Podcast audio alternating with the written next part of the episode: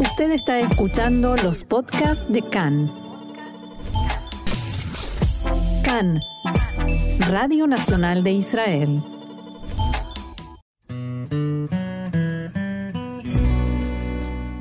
Conversaciones sobre judaísmo, un espacio para la expresión judía desde distintos puntos de vista.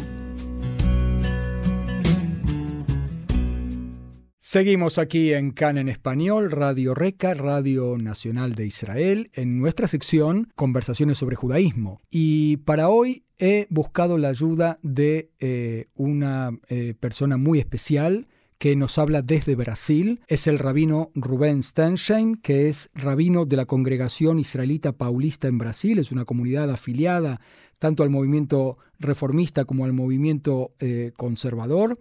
Es eh, profesor invitado a varias universidades, es activo en derechos humanos, es también doctor en filosofía judaica. Eh, Rubén, te doy la bienvenida a Cana en Español. ¿Cómo estás? Muy bien, muchas gracias y muy feliz y honrado de poder estar aquí con ustedes. Y muchas gracias por aceptar nuestra invitación. Y en realidad te llamamos, lo hemos conversado, para eh, hablar de un curso muy, muy especial y muy innovador que estás dictando hoy en día eh, de modo online, ya nos vas a contar, que tiene que ver con el título Kabbalah y filosofía judía en la música pop israelí, ¿verdad?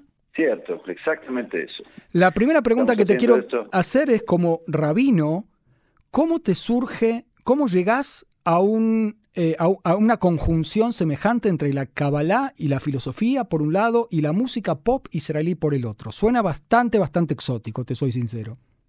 Mm, eso surge por una trayectoria personal. Yo de siempre, claro, me identifiqué muchísimo con el judaísmo, con la filosofía, con la Kabbalah y con Israel. Así fue que yo hice aliá, viví en Israel durante mucho tiempo y volveré ahí, estoy aquí durante una misión eh, larga. Eh, y siempre existía alrededor mío una sombra que decía que lamentablemente es en Israel el lugar donde más pueden asimilarse los judíos. Es solamente en Israel donde hay miles, miles, cientos de miles de personas que nunca en la vida pisaron una sinagoga, que no conocen el Kadish, que no estuvieron ni siquiera en Yom Kippur en ninguna sinagoga eh, por generaciones. Entonces ese mito me, preocupaba, porque yo quería pensar toda la vida que es exactamente lo contrario, que Israel enriquece el judaísmo, lo diversifica y lo profundiza. Y, continué toda la vida manteniendo esa tesis, y especialmente cuando viví en Israel y vi que solo en Israel existe una conversación talmúdica en el mercado, en el taxi, que solo en Israel abrís un diario y encontrás comentarios de la allá de líneas diferentes, que solo en Israel hay videoclips y música hip hop y rock que traen eh, contenidos judaicos, que solo en Israel existen batei midrash eh, seculares y de todo tipo. Entonces me dije, mm, esa no es toda la historia, aquí está faltando algo. e inclusive, em, y comencé a desarrollar la, la idea de que existe un judaísmo a veces hasta inconsciente, especialmente en el arte, especialmente en los artistas y en los productores de cultura y de arte seculares. ¿Cómo se relaciona el judaísmo con el arte? Sabemos, por ejemplo, a través del segundo mandamiento que estaba prohibido eh, reproducir imágenes. Entonces, ¿cómo relacionamos una cosa con la otra y cómo se pone de manifiesto en tu curso?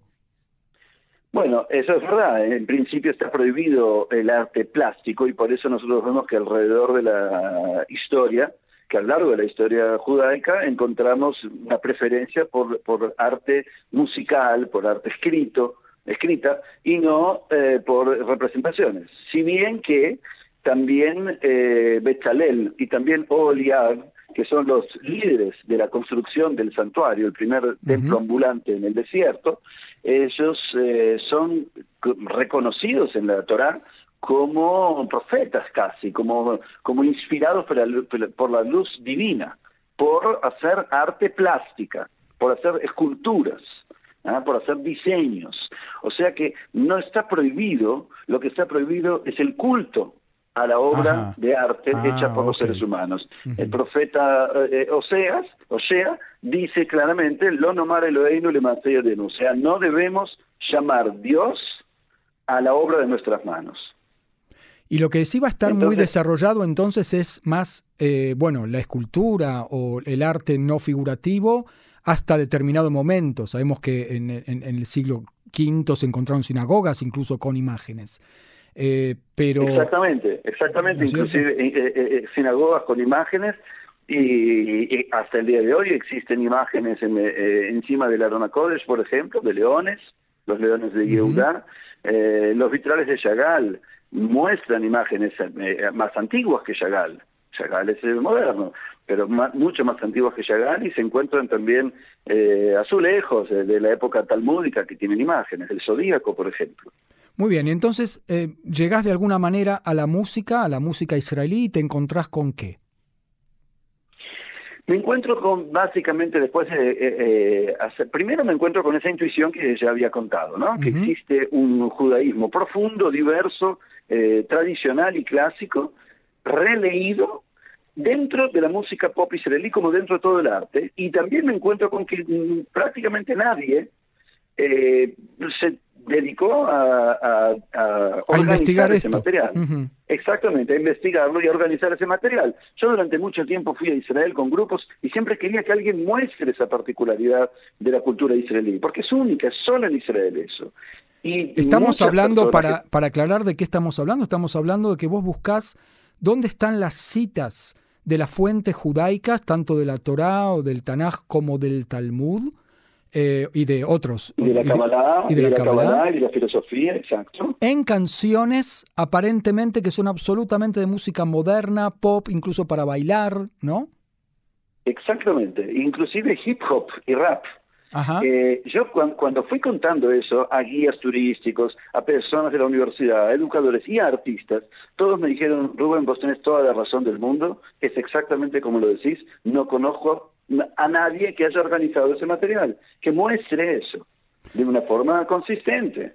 Entonces llegó un punto en el que dije, bueno, si nadie lo hizo, lo voy a tener que hacer yo, porque es un pecado que no se muestre. Entonces el resultado es el siguiente. Existen, eh, Marcelo, tres tipos de músicas que están relacionadas, que, que, que, que, hacen, que hacen esto que, que estamos hablando, ¿no?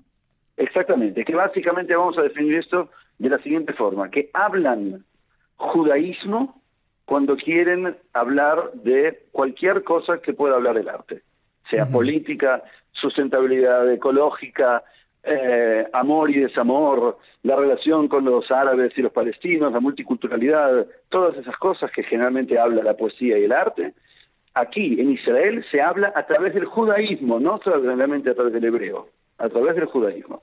Muy bien, entonces nosotros encontramos eh, nosotros encontramos tres tipos de material. Encontramos, por un lado, musicalización moderna de textos tradicionales. ¿eh? Entonces, por ejemplo, en la música Kol Galgal, que ganó The Voice, eh, creo que el cuarto, de, no, no The Voice, el de Kohav Nolad, es que The Voice es la forma de decirlo aquí, Kohav Nolad en Israel, la, creo que el cuarto, la cuarta edición de Kohav Nolad la ganó una música muy linda de una banda que se llama Shotega Nevoa, eh, y, la música la cantan y la tocan en un montón de lugares, en bares, y la música en realidad es sobre un texto de la Kabbalah. Estamos hablando de la letra de la canción, ¿no? La letra, la letra, perdón, sí, la letra. Ah, ok. La letra. La música es completamente La música la hicieron ellos. Y, y, la letra, exactamente, y la letra es un texto enterito del libro del Zohar. Ah, después, por ejemplo, tenemos, tenemos un, texto entero de una, una que se dice a la mañana. Una plegaria, sí. Que sí, eh, que es eh, Elohai el, el alma que Dios me dio es pura, Él la creó, Él la insufló, Él la formó, Él me la retirará. Es una, es una oración, una plegaria entera sin ninguna influencia, y una música moderna cantada a dos voces por un hombre y una mujer súper modernos. Muy bien, se toma un texto entero y, se, la, se lo musicaliza y se lo arregla, se le hace arreglos musicales y suena como una canción moderna con todas las letras. ¿Cuál es el segundo tipo?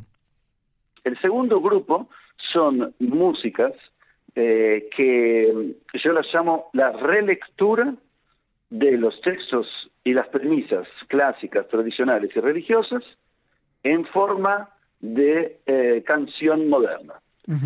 Ese es el segundo grupo, o sea, hay un nuevo fenómeno en Israel, esto es realmente contemporáneo, de varios cantantes que tienen una formación religiosa, ortodoxa o no, y que usan esa formación religiosa y esa formación artística para crear un mix y, eh, y, y, decir lo que ellos quieren decir sobre el amor, el desamor y lo que sea a través de lo que ellos aprendieron en su formación religiosa.